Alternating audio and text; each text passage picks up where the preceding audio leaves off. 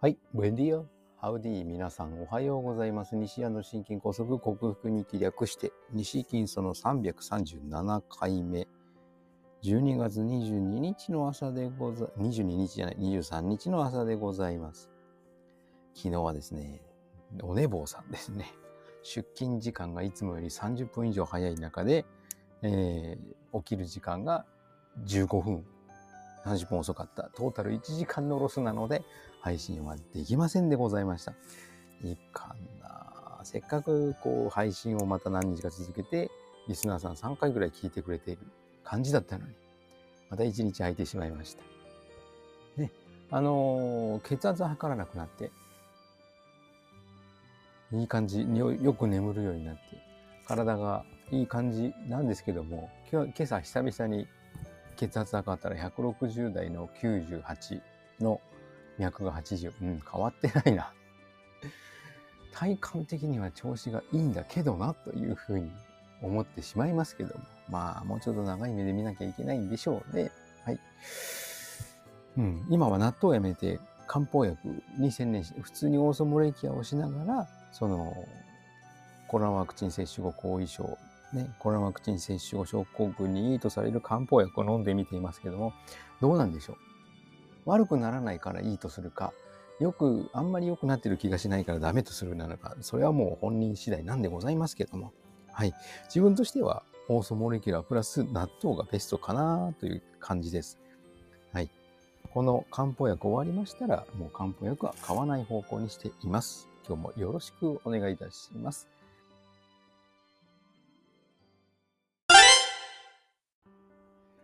はい。改めましておはようございます。健康運動指導士、理学療法士、そして笑い療法士の西田隆です。今日のテーマは、えー、モーニングル入眠、えー、良い睡眠のため、朝行ってはいけないことを2つほど紹介したいと思います。朝行っていけないことは、まず、ああ、今日も一日仕事が大変そうだとか、今日は誰々さんと会わなきゃいけないからちょっと嫌だなとか、この人と一緒に仕事するのが、うん、この患者さんがいるから、うん、っていう、ちょっと否定的な、ネガティブな予想をすること。それによってストレスを感じること。これはいけないようですね。朝のネガティブなストレスは、要はもう IQ を下げる。だから思考停止に陥りやすいということですね。なので、えー、決断ミスを犯してしまったり、ボンミスを犯してしまったり、仕事が手につかなくなったりということに陥って、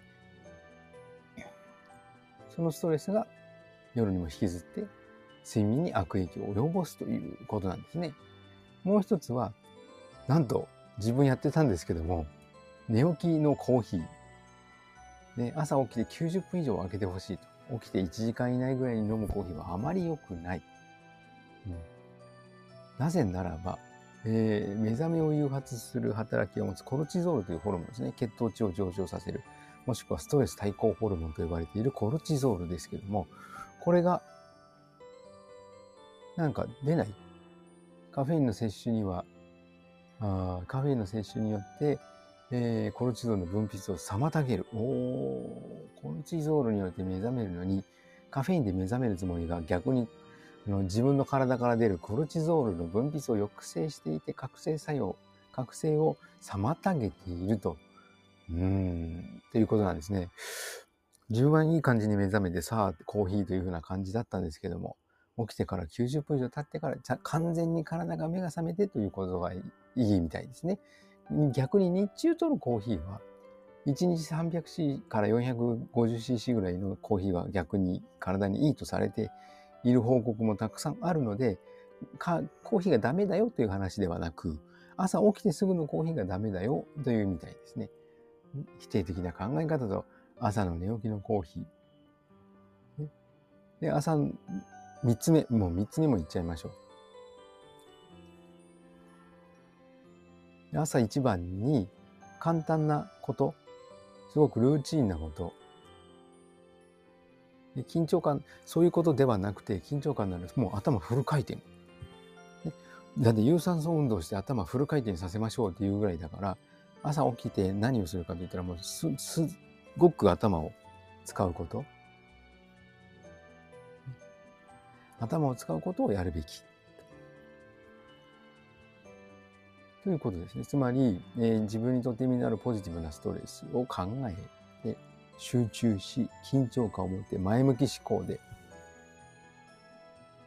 そそっち、それの方、それは朝の方が集中力が出ていいことなので、メンタルの負荷が高い重要な仕事や難しいタスクをやって、で、夜に備えると。はい。え、いかがだったでしょうか？うーん、3つ挙げましたけどね、否定的な考えをしない。起きてすぐコーヒーを飲まない。まず朝起きてすぐにでも、あの、緊張感のある、えー、重要な仕事を。まあ、あの、お金を稼ぐ仕事じゃなくてもいいんです。はい。本を読んで頭を使うとか、今日一日の,、えー、のお金の計算をするとか、そういった頭を使うことをやるということですね。いかがだったでしょう？自分は頭使うことをやっているかな？はい。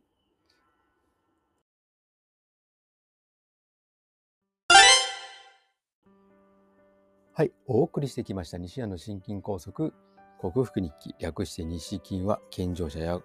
子供たちに運動パフォーマンスの向上と健康の促進を運動指導のと栄養指導の両面からサポートする健康運動指導士。心身に障害を負ってしまった方々に医学的リハビリテーションを施す理学療法士。そして癒しの環境を提供し、安心安全なほっこりした笑いを引き出して平和をもたらす笑い療法士として活動する私、西田隆が、おそらく、あの、コロナワクチン接種が関係しているであろう、シェディング被害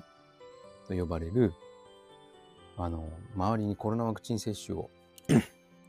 たくさんした方々に囲まれている職場環境によるものか、えー、2021年に1回打ったそのコロナワクチンによるものか、生まれつきコレステロール値が高くて、なんか血管狭くなってるんじゃないかなっていう疑い、でも検査しても出てないんですけどね、その以上は。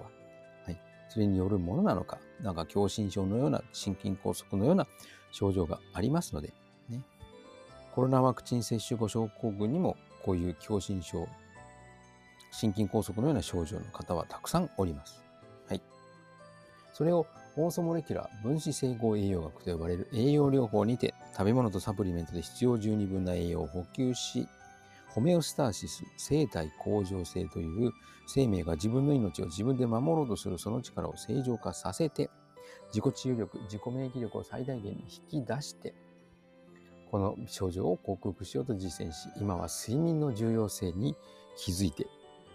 というか、覚醒して、うん、気づいてたな。それを学んで、その学びを共有している音声ブログでございます。興味のある方は明日も聞いてくださるととても幸せでございます。